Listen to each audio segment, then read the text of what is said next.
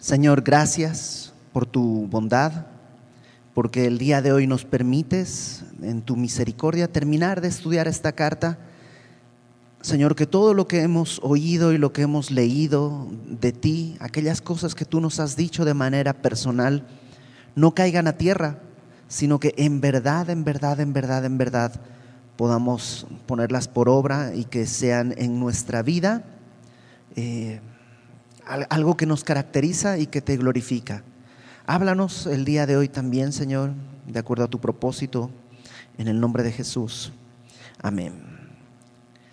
Ya hemos dicho que en el capítulo 1 de, de Colosenses, Pablo nos habla acerca de la verdad de Cristo y quién es Él y, todo lo que debemos entender acerca de Jesús. En el capítulo 2 contrasta esta gran verdad con la verdad acerca de las religiones, los esfuerzos religiosos y los rituales y todo esto. En el capítulo 3 comienza Pablo a decirnos cuál es la verdad del cristiano, cómo, debe ser el cristiano. Y nos dice que tenemos que buscar las cosas de arriba, no las de la tierra, no estar mirando lo que está abajo, vestirnos como escogidos de Dios, etcétera, etcétera, etcétera.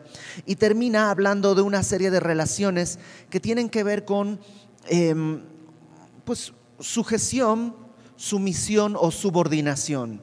Y habla del el matrimonio entre esposos, habla de padres e hijos y habla de mm, la relación obrero-patronal.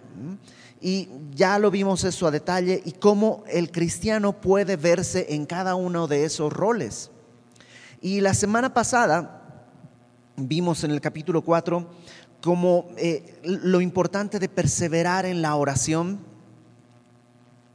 para la expansión del Evangelio para que podamos andar sabiamente y que de esa manera, con nuestra palabra siempre sazonada con sal, siempre con gracia, pudiéramos extender el Evangelio. Ahora, capítulo 4, versículo 7, Pablo va a hacer una serie de saludos a personas y todos tenemos amigos. A veces tenemos muchos amigos cercanos, a veces son poquitos los amigos cercanos, hay veces que son amigos que están por etapas en tu vida, pero de alguna manera todos establecemos lazos de amistad muy profunda o tal vez no tanto, pero lo hemos hecho a lo largo de la vida. Y Pablo va a hablarnos acerca de algunos amigos que él tiene y a lo mejor podríamos identificarnos y podríamos identificarnos e identificar a alguien más. Mira, fulanito es como Tíquico, sutanito es como tal, pero creo que también hay un reto todas estas características que vamos a estar viendo de estos amigos de Pablo nos hablan de advertencias que debemos escuchar o nos ponen retos que tenemos que tomar. Algo que hacer o algo que abandonar también. Fíjate, versículo 7. Todo lo que a mí se refiere os lo hará saber Tíquico, amado hermano y fiel ministro y consiervo en el Señor. Tíquico Tíquico era un amigo de Pablo que en algunas ocasiones le sirvió como de mensajero. Em, por ejemplo, e, él es el que lleva la carta a los Efesios, probablemente en este mismo viaje. Acuérdate que Pablo está en Roma, está preso, y tal vez escribe la carta a los Efesios y escribe la carta a los Colosenses y veremos que en un momento también escribe la carta a Filemón y se la dice, oye Tíquico, lleva por favor esta carta a los Efesios y luego vas a Colosas y entregas esta carta y sabemos que también hay una carta a la Odisea que más adelante nos va a hablar. Y Tíquico era alguien confiable porque Efesios, ¿sabes que Efesios le llaman la reina de las epístolas? Imagínate que te encargan la carta a los Efesios. Seis capítulos que pueden transformar la vida de millones de personas a lo largo de la historia. Y se te mojó de café porque te paraste en la carretera a, echarte un taco o algo. E, e, Tíquico era confiable. Y él fue llevando estas cartas. No solo eso. Si me acompañas a Tito, la carta que Pablo le escribe a Tito está un poquito más adelante de tu Biblia, capítulo 3, versículo 12, dice, le está escribiendo Pablo a Tito, cuando envíe a ti Artemas o a Tíquico, apresúrate a venir a mí en Nicópolis, porque allí he determinado pasar el invierno. Tito es pastor en Creta. Y lo que le está diciendo es, Tito, ¿sabes qué? Te voy a enviar a Artemas o a Tíquico para que te cubra y tú puedas venir porque necesito verte aquí donde voy a pasar el invierno. O sea, era un hombre que podía cubrir el rol de, otros. Lo hace con Tito y también lo hace con Timoteo. Timoteo era una persona, Pablo cuando habla de Timoteo dice, no hay nadie con el ánimo de Timoteo. O sea, Timoteo era un hombre, para Pablo, era un hombre de altísima estima, un joven de altísima estima. Y lo mismo le dice a Timoteo en 2 de Timoteo capítulo 4, 2 de Timoteo capítulo 4, es un poquitito antes de Tito. Versículo 12. Eh, Timoteo eh, era pastor en Éfeso. Y lo que dice es, versículo 12, a Tíquico lo envié a Éfeso. Una vez más, Timoteo no está ahorita en Éfeso, pero Pablo envió a Tíquico a cubrir a Timoteo. Nomás para que sepas, en Éfeso pastoreó Pablo. Pablo fue pastor de la iglesia de Éfeso. Después fue eh, a Priscila y Aquila, dos personas que ya conocemos también que en todos lados están sirviendo. Estuvo Apolos, que si tú recuerdas en Hechos, Apolos dice que era un hombre poderoso en las escrituras, educado en la palabra, enseñado e instruido, elocuente, dice que era varón elocuente. Entonces estuvo Pablo, Priscila y Aquila, Apolos, Timoteo, y Tíquico está ahí cubriendo ese mismo lugar. Tíquico no es alguien del que sabemos mucho, pero era confiable. Era alguien a quien Pablo podía encargarle cosas que sabía que iban a estar bien cuidadas. Qué importante contar con gente a la que tú le puedes confiar cosas y sabes que van a estar bien. Qué importante ser tú confiable. Y no, no me refiero solo en cosas económicas o materiales, sino en cosas espirituales. ¿A quién le puedes confiar tus hijos para que te los cuide? Son valores muy altos poder tener ese llamado y tener amigos que tengan ese llamado. Fíjate cómo más describe Pablo a Tíquico en el versículo 7. Dice, amado hermano, fiel ministro y consiervo en el Señor. O sea, Pablo lo ama y dice que es fiel, que es confiable, diáconos, un ministro y un consiervo en el Señor, el cual he enviado a vosotros para esto mismo, para que conozca lo que a vosotros se refiere y conforte vuestros corazones. Eso también es bonito. ¿Sabes qué hacía Tíquico? Iba a ir a confortar. Confortar en español suena raro todo. Es una palabra como que no, la usamos muy a menudo, ¿no? Es como, eh, necesito que me conforten. Suena como, como medio payasón, ¿no? Es como que me apapachen, es como la manera que hablamos, ¿no? Pero que me conforte, ¿qué, quiere decir? Bueno, viene de con, que quiere decir junto, y fortalecer. confortar es como fortalecer, es sumar fuerza. Esta palabra, de hecho, en griego es paracaleos que en otros pasajes se traduce como consolar. ¿Nunca te has sentido así, para sonar bien bíblico, con el corazón apocado? Así como, así como de, que, que por algunas cosas a veces duele y te sientes o triste o deprimido o angustiado o temeroso y que alguien venga y consuele tu corazón. Y simplemente con un versículo, con una palabra, Tíquico es eso. Dice, lo he enviado para saber cómo están ustedes y para que conforte sus corazones. Ahora, no lo envió solo. Versículo 9. Lo envió, dice, con Onésimo. Onésimo era un esclavo. ¿Cómo sabemos esto? Porque Pablo la carta a Filemón la escribe y le dice, la estudiaremos en su momento, es una carta que tiene un solo capítulo, la estudiaremos de una sola sentada le dice Pablo a Filemón, oye, te envío a Onésimo, sé que era esclavo tuyo, probablemente Onésimo no solo era esclavo de Filemón, sino que además cuando huyó le robó. No rogó con G, sino le robó, de robar. Fíjate lo que dice eh, Filemón. Filemón está un poquitito más adelante de tu Biblia, antes de Hebreos. Como es una sola página, a menudo se, se traspapela, pero si llegas a Hebreos, regrésate un poquitín. Está justo antes de, de Hebreos, después de Tito tiene un solo capítulo. Ahí en el versículo 12 de Filemón dice, en el versículo 10, mm, mm, vamos desde el 10. Te ruego por mi hijo Onésimo, a quien engendré en mis prisiones. Evidentemente Onésimo en algún momento estuvo en la cárcel y se topó con Pablo. Y Pablo le predicó el Evangelio y Onésimo creyó en el Evangelio. Y ahora Onésimo está libre y lo que Pablo le dice es, ¿ya estás libre? Sí, regrésate con Filemón. Porque el que, te, el que hayas huido no es bueno. Regresa con Filemón. Te ruego por mi hijo Onésimo, a quien engendré mis prisiones, el cual en otro tiempo te fue inútil. Eh, eh, aquí hay un juego de palabras porque Onésimo quiere decir útil. Entonces le dice, Onésimo un tiempo te fue a Onésimo o te fue inútil, pero ahora a ti y a mí nos es Onésimo, nos es útil.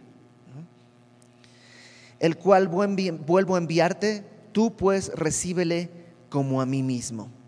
Entonces, Onésimo era un traidor, un ladrón, un fugitivo. Y pero era ahora ya no. Ahora dice Pablo es útil. Fíjate en Colosenses cómo lo describe. Onésimo, amado y fiel hermano.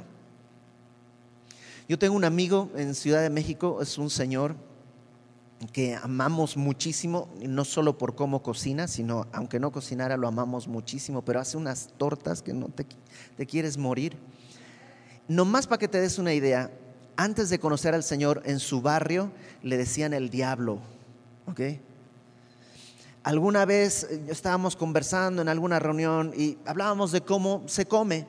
Y yo les platicaba que pues uno de los primeros shocks que yo tuve al llegar a México fue la comida y cómo pues vas a comer y te sirven en una comida corrida, te sirven tu plato de, no sé, un, consomé de pollo y luego te sirven un plato de arroz y luego una pieza de pollo y así todo por separado, pero en mi tierra se, todo se come junto, así en un solo plato, todo amontonado, así rico. Entonces estábamos hablando de cómo se come aquí, otro decía cómo se come en Monterrey, no sé qué, cómo te sirven. Y él, este mi amigo nada más, decía, pues mira, en la cárcel te sirven así, te ponen tu plato y pla, pla, pla, ¿no? Ese es el diablo. Ahora, este hombre es un hombre verdaderamente confiable. Hay gente que le confía a sus hijas para que las lleve a un lugar, a otro, para que, o sea, es un hombre que Dios ha transformado. Era un inútil, pero ahora es onésimo. Y tú y yo siempre conocemos gente así. A lo mejor tú eres así. Y tú dices, no, pues la verdad es que yo antes era verdaderamente un desastre. Y ahora por lo menos soy un desastre con propósito. todavía hay mucho que trabajar pero tengo un propósito.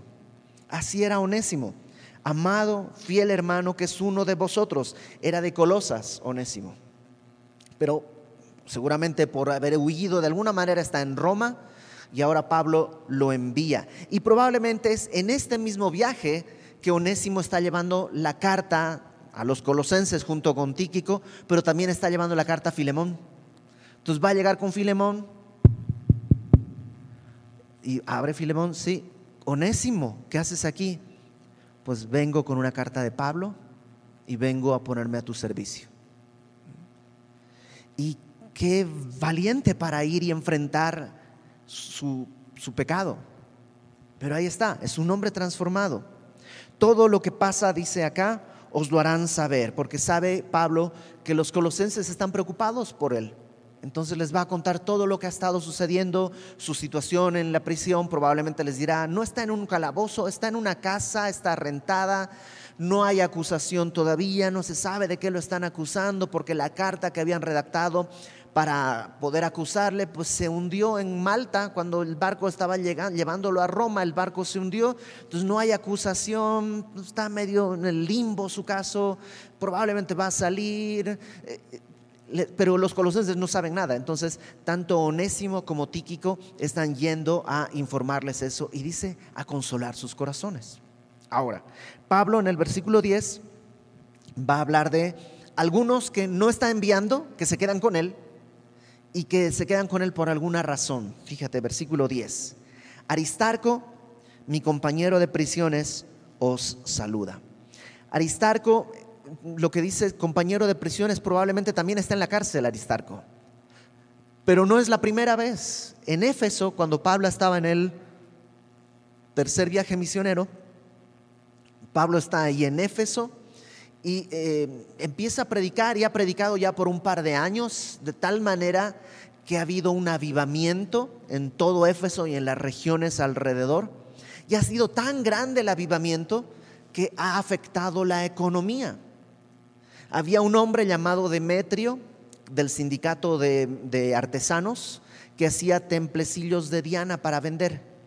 Pero como Pablo predica que hay un solo Dios que no cabe en la tierra, que los cielos son eh, su trono y la tierra es estrado de sus pies, que no cabe en ningún lugar, un Dios que no se adora a través de ningún ídolo, eh, pues resulta que el sindicato de, de artesanos pues ya no vende tanto. Entonces Demetrio organiza una reunión para protestar y tratar de pues, sacar a Pablo de la zona porque es peligroso para su economía. Y arma una turba de gente que van y buscan a Pablo, pero no lo encuentran. Todo esto está en Hechos capítulo 19, me parece. Y agarra una turba, lo agarran, eh, eh, no encuentran a Pablo, ¿y a quién crees que se llevan? A Aristarco. Aristarco fue al lugar donde estaban puestos un teatro, Gallo y Aristarco ahí los llevan y se arma un relajo, empiezan a gritar grandes Diana de los Efesios por dos horas y, y unos años después Aristarco sigue con Pablo y sigue en la cárcel. Es como que a veces tenemos amigos que solo porque nos convienen, pero Aristarco, ¿qué le convenía estar cerca de Pablo? Nada. Nada en la carne pero sí podía ser parte de la obra de Dios estando cerca de Pablo. No sabemos de Aristarco si predicaba, si no predicaba, si predicaba bien o mal. No sabemos nada de eso. Pero cuando Pablo, que era quien predicaba, lo necesitaba, ahí estaba. Y a veces necesitamos gente que esté ahí para nosotros. Y a veces nosotros somos alguien que puede estar ahí para el otro. Versículo 10 dice, también estaba Marcos, ¿no? Lo saluda mi compañero de prisiones Aristarco, lo saluda, y Marcos, el sobrino de Bernabé, acerca del cual habéis recibido mandamientos, si fuera vosotros, recibidle. Marcos también es un personaje porque Marcos era un jovencito, es hijo de una viuda, probablemente una viuda adinerada, en la casa de esta señora, de la mamá de Marcos, se reunían los apóstoles a orar. Tenía probablemente una casa grande y entonces ahí se reunían a orar. Y este es en casa de Marcos, la casa de la mamá de Marcos, donde, si tú te acuerdas, Pedro sale de la cárcel y llega y toca la puerta y, no le abren porque eh, Dorcas, de, tan feliz de que está Pedro allá afuera, se olvida abrir la puerta y lo deja ahí encerrado afuera de la casa. ¿no? Es, ahí era la casa de, Marcos. Y Marcos, después de todo esto, decide irse con Bernabé, que es su sobrino. Algunos, algunas traducciones dicen su primo, no importa, pero era menor que Bernabé y estaba sujeto a Bernabé. Y, él, y Marcos está en el primer viaje misionero de Pablo. El primer viaje misionero lo hacen Pablo, Bernabé y Marcos. Pero pasa algo. Después de pasar por la isla de Chipre, eh, Marcos se regresa a su casa.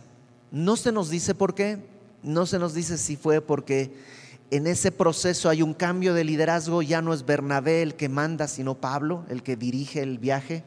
Y tal vez a Marcos no le late. No se sabe si era muy jovencito y le dio miedo.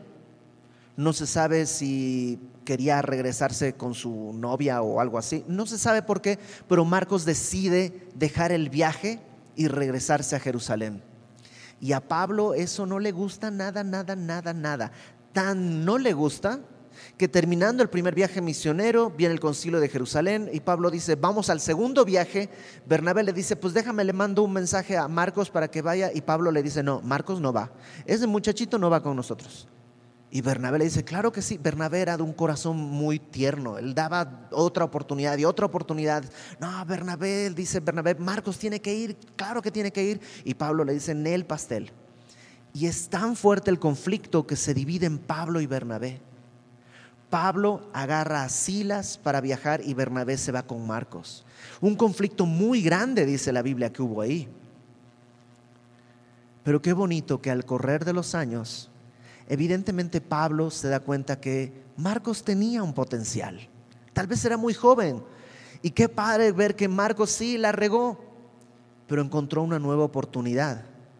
Después de eso está sirviendo con Pablo y Pablo les dice, oigan, colosenses, les voy a enviar a Marcos. Recíbanlo según lo que les, les he dicho. De hecho, al final de su vida, en 2 Timoteo capítulo 4, cuando Pablo está en la cárcel, pero ahora en un calabozo, ya a punto de morir, lo que les dice a Timoteo es, Timoteo, tráete a Marcos, me es útil para el Evangelio.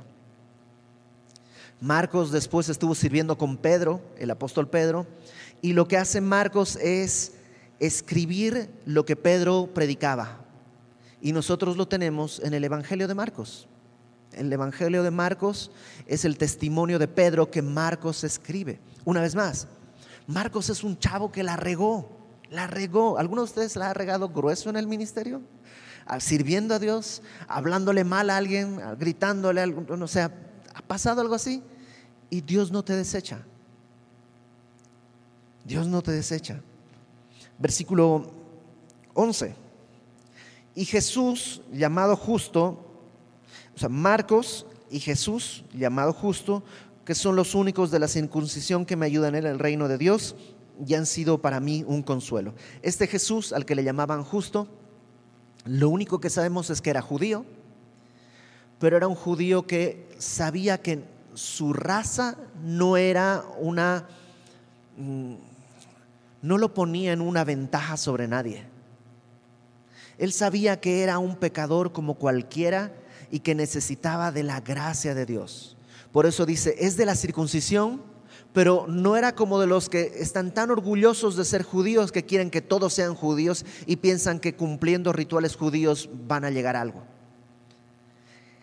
Jesús, este Jesús simplemente dice, era de la circuncisión, pero para mí ha sido un consuelo versículo 12. Os saluda Epafras. Epafras es uno de mis personajes favoritos en la Biblia. ¿Quién es Epafras? Dice, es uno de vosotros. Era colosense también, pero estaba en Roma. Les manda saludos Epafras, el cual es uno de vosotros, siervo de Cristo. Qué bonito, o sea, que te, ¿cómo es fulanito? ¿Cómo lo describes? Siervo de Cristo. ¿Te imaginas que eso, o sea, que eso sea tan llamativo, que es más llamativo que panzón, calvo o, flaco o lo que sea? O sea, tu condición de siervo de, de Cristo es más llamativa que tu condición física o cualquier otro tipo de cosas. Colosenses, digo, Epafras, el cual es uno de vosotros, siervo de Cristo, siempre rogando encarecidamente esta frase rogando encarecidamente en griego es una sola palabra, agonizomai. ¿Y por qué la traducen como rogando encarecidamente? Porque, bueno, agonizomai es de donde viene nuestra palabra agonía. Y lo que quiere decir es que Pablo, digo, Epafras, ora como si se estuviera muriendo en el, en el esfuerzo. Cuando alguien está agonizando con todo su esfuerzo para el último aliento, ¿no? para los estertores, esa es la fuerza con la que Epafras oraba. No es que se está muriendo, solo está describiendo con qué pasión oraba Epafras. Epafras dice, siempre rogando encarecidamente por vosotros en sus oraciones. Pero ¿qué es lo que oraba Epafras? Dice uno, para que estén firmes. Hmm. A veces oramos para que le suban el sueldo, para que... Mm, no, sé, cosas que no está mal orar y que todos necesitamos. Pero Epafras se desgastaba la vida orando que los colosenses estén firmes. Eh, este, estos últimos años, no sé si siempre es así, solo he tomado conciencia, pero estos últimos años he visto a tantas personas que yo veía caminando en el Evangelio tomar un camino que no es el Evangelio. Porque hay tantas seducciones, hay tantas cosas alrededor que nos seducen, desde teorías raras como, pues, eh, no sé, los reptilianos y la tierra plana, hasta cosas tan comunes el día de hoy, ¿no? Gente que, no, la Biblia dice que las vacunas no, y que las vacunas sí. La Biblia no habla de las vacunas. El vacunado y el invacunado son pecadores que necesitan arrepentimiento. Eso es lo que dice la Biblia. Y a veces gente toma la Biblia para ese tipo de cosas y la Biblia dice que no uses cubrebocas, la Biblia dice que sí tienes que usar cubrebocas, la Biblia dice que te muerdas la lengua cuando estás hablando de más, eso dice Santiago, no habla de cubrebocas, esos son debates que no tienen que ver con la salvación, no tienen que ver con el mensaje del Evangelio, pero se encarnan tanto en el corazón y empiezas a caminar, a caminar, a caminar, a caminar y te fuiste. Y sin darte cuenta ya estás caminando en otros terrenos. Y lo peor, con gente detrás de ti.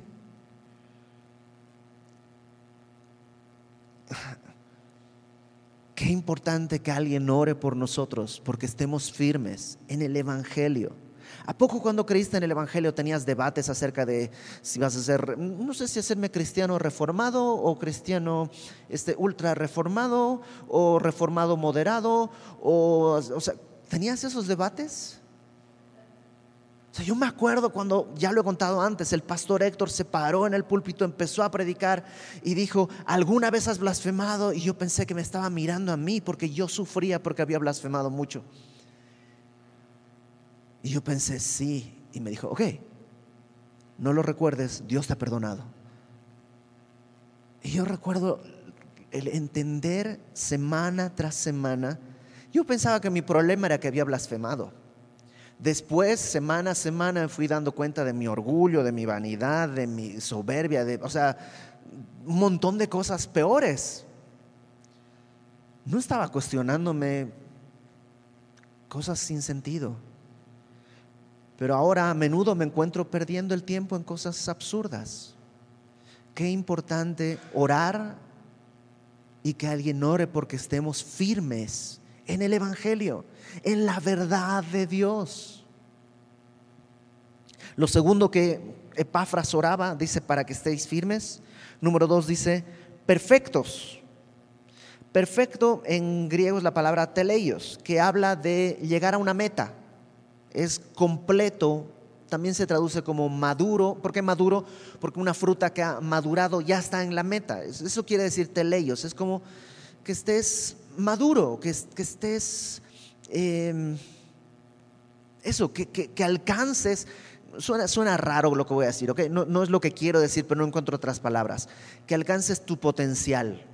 Suena, muy de coach, este, de estos de, ¿no? pero, pero, pero la Biblia quiere que alcances tu potencial, que madures ¿Y cómo puedes madurar? La, Biblia dice que maduramos al eh, tener nuestros sentidos ejercitados en el discernimiento del bien y del mal. Hebreos capítulo 5. Entonces Pablo dice, Epafras está orando porque sean maduros. ¿No, no, no oramos eso por nuestros hijos? Que el día que salgan de nuestra casa, el día que ya no tengamos autoridad sobre ellos para definir quiénes son sus amigos y quiénes no, y no oramos que tengan la madurez de discernir, esto no me conviene y esto sí. Bueno, el Padre, a través de Epafras, lo que nos dice es, quiero que madures. Quiero que madures. Y también oraba, dice que sean completos. La palabra completo en, griego es pleró y no encuentro otra palabra más elegante que retacado. No recatado, que eso es como muy modosito, sino retacado. O sea que ya no le cabe más, eso es, eso es completo.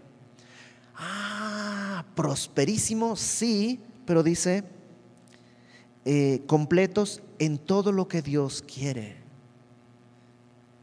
Que si Dios quiere que seas amoroso, estés retacado de amor. Que si Dios quiere que seas misericordioso, estés retacado de misericordia. Epafras oraba esto y oraba, dice casi hasta la agonía, porque vivan así. Y hay gente que vive así orando. No recuerdo si era Spurgeon o alguno de estos grandes hombres de fe que decían, ¿quieres humillar a un cristiano? Pregúntale por su vida de oración.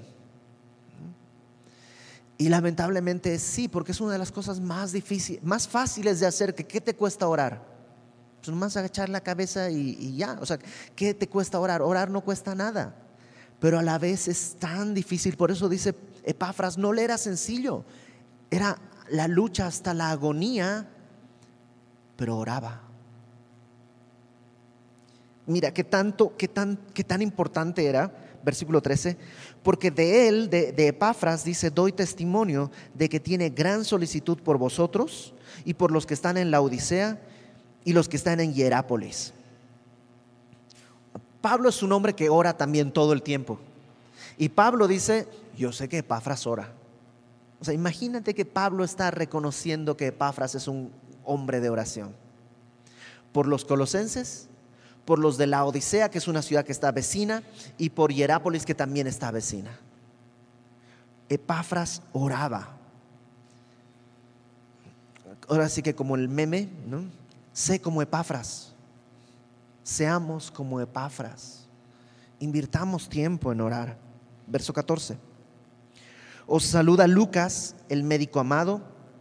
Lucas no estuvo con Jesús, no lo conoció, no es apóstol, no hizo milagros, por lo que sabemos no predicó, no, no sanó gente. ¿Qué hizo Lucas? Pues eh, Teófilo, probablemente su amo, le, dije, le dice a Lucas, oye Lucas, te encargo que a ver, reúne toda la información de esto que está sucediendo y me la mandas. Y Lucas hizo eso en dos tomos. El primer tomo se llama Evangelio de Lucas, el segundo tomo se llama el libro de Hechos. Y ya. Lucas no estaba pensando en las multitudes, voy a alcanzar a las multitudes. Él estaba pensando, mi jefe Teófilo me pidió que le hiciera algo. Así que, Teófilo, ahí te va, esto es lo que he investigado. Y lo hizo para una persona sin más pretensiones y Dios lo usa para bendecir a cuántos millones a lo largo de la historia. ¿No te encanta que Lucas no tenía otro tipo de, propósito más que lo que tengo que hacer? Y a lo mejor tú dices, pues lo que, ah, ¿qué tengo que hacer yo? Preparar desayunos y, ya. Pues a lo mejor es, es eso. Y eso puede impactar la vida de millones de personas. No lo sabes.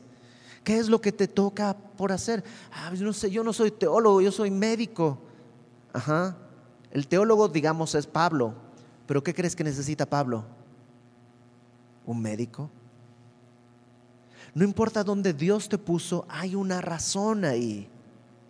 Sé fiel en lo que Dios te puso a hacer. Y dice el médico amado.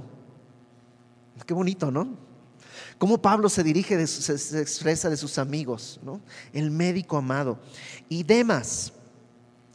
Demas, no sabemos mucho de Demas, excepto esta mención y la que en 2 de Timoteo, ahora sí, acompáñame a 2 de Timoteo capítulo 4. Es uno de los pasajes más tristes de todo el Nuevo Testamento. 2 de Timoteo 4, 10. Desde el 9. Pablo le dice a Timoteo, esta es su última carta, sus últimas palabras, lo último que sabemos de Pablo. Procura venir pronto a verme, Timoteo, porque Demas me ha desamparado amando este mundo y se ha ido a Tesalónica. Crescente fue a Galacia, Tito a Dalmacia, solo Lucas está conmigo. Toma a Marcos, me es útil para el Evangelio. ¿Qué pasó con Demas? amó más el mundo. No quiere decir necesariamente que dejó de ser cristiano. A lo mejor no, sigue siendo cristiano, pero, pero amó más el mundo. No dice que dejó de amar a Cristo, no dice que blasfemó, tal vez no, pero amó más el mundo. Y también conozco gente que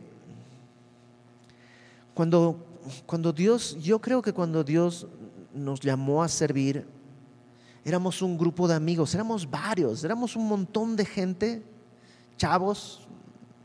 yo no estaba tan chavo, pero, pero más chavo que ahora. Y, y creo que Dios extendió un llamado así a varios. Y algunos de esos mis amigos ya ni están en la iglesia. Algunos sí van cada domingo, van, se sientan, escuchan y se van a su casa. Pero ya no sirven como servían en aquella época. Que no nos pase eso. Lo importante, acuérdate, yo sé que suena a la canción, pero lo importante no es llegar primero, sino saber llegar. Es una carrera, no una competencia. Por eso dice Hebreos, corramos con paciencia la carrera que tenemos por delante. Hay días que es difícil caminar, sí. Hay días que te tienes que sentar porque ya está muy dura la pelea, es cuesta arriba y necesitas sentarte, sí. Todos lo hemos vivido, pero no te salgas del camino.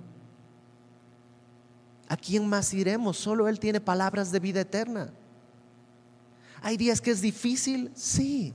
Y ahí está eh, un, un tíquico que te puede confortar, un onésimo que te está marcando el ejemplo. Yo también me senté, yo no me senté, yo me salí del camino. Pero aquí estoy por gracia de Dios. Verso 15. Saludad a los hermanos que están en la Odisea. La Odisea es una ciudad cercana de, Colosas. salúdenlos. Y a Ninfas y a la iglesia que está en su casa. Parece que Ninfas era el dueño de la casa donde se reunía la iglesia.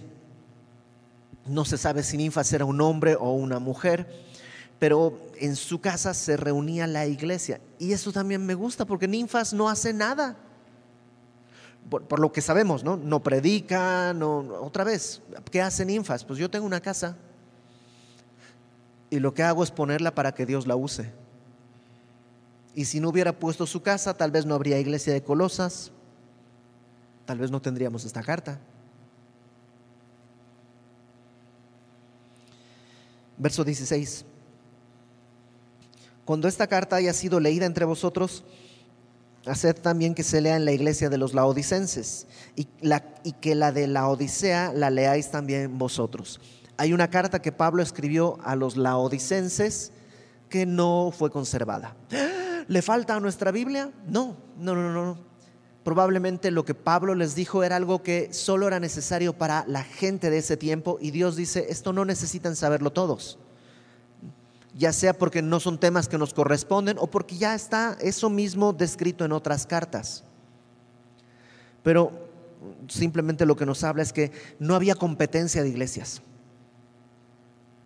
yo tengo una carta que, y no sé qué, no, no, no se las muestres. No, la carta que tienen ustedes, que es de bendición, dénsela a los laodicenses. Los laodicenses tienen una carta, se, la pasan ustedes y la leen. Qué maravilloso. Hay gente que a veces nos llama y nos dice, oye, queremos la cobertura de semilla de mostaza, tenemos una iglesia chiquitita aquí, acá y acá. Y es así como, pero ¿para qué quieren la cobertura de semilla? Nosotros no damos coberturas, ¿no? No, pues es que nos gusta el modelo que ustedes tienen, pues háganlo. O sea, no hay, aquí no hay derechos de autor. Ahora, ¿necesitan saber cómo aprender a estudiar la Biblia? Pues con mucho gusto les ayudamos. No estamos haciendo nada como un método secreto. Lo que Dios nos ha dado lo estamos compartiendo con todo el que quiera. Y qué bonito es que las iglesias estén caminando así, compartiendo unas con otras versículo 16, perdón, 17. Decida Arquipo, mira que cumplas el ministerio que recibiste en el Señor. ¿Quién es Arquipo? Probablemente si me acompañas a Filemón, Filemón, ahí al principio, dice, versículo 1, Pablo, prisionero de Jesucristo, y el hermano Timoteo, al amado Filemón, colaborador nuestro, a la amada hermana Apia, porque no hay ningún otro lazo, parecería que Apia es la esposa de Filemón, y a Arquipo, que vendría a ser como su hijo, nuestro compañero de milicia, y a la iglesia que está en su casa. Entonces, probablemente Arquipo era hijo de Filemón. Y probablemente ya para este tiempo Arquipo estaba como, como una especie de pastor de la iglesia que está en casa de Filemón. Entonces él le dice, díganle a Arquipo, mira, cumple el ministerio que recibiste en el Señor. No te desanimes, tú dale. Lo que Dios te dio, cúmplelo. Llévalo a cabo, toma el propósito, mira adelante. La salutación de mi propia mano de Pablo. Las cartas de Pablo porque había muchas cartas que se mira una carta de Pablo y, se falsificaban y eran cartas espurias. Pablo en alguno, alguna carta dice, no reciban a los tesalonicenses otra carta como si fuera nuestra. Las mías, mis cartas, dice Pablo, llevan mi marca. Al final de la carta Pablo siempre agarraba la pluma, normalmente otro escribía la carta, un amanuense, pero al final Pablo agarraba la pluma y él con su propia caligrafía, él escribía lo último. Entonces dice aquí, la salutación de mi propia mano de Pablo. Acordaos de mis prisiones, la gracia sea con vosotros. Amén. ¿Y cómo termina Pablo? Termina como tiene que empezar todo, recordándonos que es por gracia. ¿Por qué Lucas pudo escribir dos libros de la Biblia? Por gracia. Él no era mejor que nadie, él no era mayor que nadie, él no era más apto ni más útil. Es por gracia porque eh, Aristarco tuvo el privilegio de compartir la prisión con Pablo en distintas ocasiones, por gracia. Porque Marcos, después de haber, haber tenido un tropiezo tan fuerte que provocó la división del primer equipo evangelista de la historia, Pablo y Bernabé eran Batman y Robin, era el equipo imparable y por culpa de Marcos se separa, es como el Yoko Ono del evangelismo del, siglo I. Pero ¿y cómo al final escribe un evangelio? Y Pablo le dice a Timoteo, cuando está ya a punto de ser ejecutado y decapitado, ¿sabes qué? Tráete a Marcos, me es útil para el evangelio. Como Onésimo era un eh, ladrón, traidor, y ahora regresa a ponerse bajo las órdenes de su amo, sabiendo que podría ser incluso llevado a la muerte. ¿Y porque Pablo a Filemón le dice, Filemón te envío a Onésimo, recíbelo como a mí mismo, y si algo te debe, ponlo en mi cuenta? ¿Y por qué Filemón lo puede recibir? Por gracia. Pablo mismo, él era un perseguidor de la iglesia, por gracia. Todos nos paramos en la gracia. Por la gracia conocimos del Evangelio, por la gracia el día de hoy estamos aquí. Y por la gracia un día estaremos delante de Dios y esperemos que no sea por como demás, amando más el mundo. A mí me da terror me da miedo un día despertar y no querer venir a predicar y no querer leer, mi Biblia. Y, y siempre recuerdo, pero es por gracia. Yo de entrada nunca quería.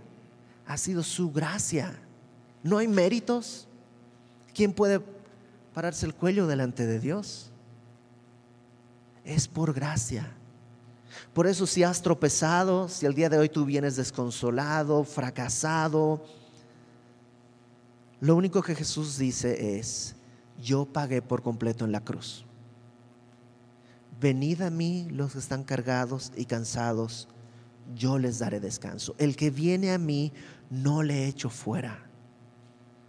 Mis ovejas conocen mi voz y me siguen y nadie las arrebatará de mi mano. El Padre que me las dio es mayor que todos y nadie las arrebatará de la mano de mi Padre. Porque es por gracia. Vamos a orar. Señor, entendemos que ha sido tu misericordia, que es por gracia que nosotros el día de hoy estamos aquí. Ayúdanos, Señor, a ser como Epafras, orando unos por otros, para que estemos firmes siempre, para que estemos perfectos, completos y para que estemos completamente llenos en lo que tú quieres. Ayúdanos, Señor, a nunca caminar como Demas al final de su vida, que amó más el mundo. Extiende tu mano, tu misericordia sobre nosotros. Como lo hiciste al principio cuando éramos enemigos tuyos, muchos el día de hoy necesitamos una vez más que tú nos mires y nos digas, está pagado, verdaderamente está pagado, es por gracia. Señor, que ninguno de nosotros el día de hoy se vaya a casa sabiendo que, como, como sintiéndose fracasado, que tú nos levantes que no nos sintamos triunfadores en nuestras fuerzas, pero que estemos seguros de que en ti somos más que vencedores por medio de tu amor y que nada puede separarnos del amor que tenemos en Cristo Jesús, nuestro Señor. La gloria, la honra para ti, Padre. Gracias por esta carta, que todo lo que hemos aprendido, Señor, todo lo que hemos oído, se haga vivo en nuestra propia vida y tú seas así glorificado. En el nombre de Jesús, Señor. Amén.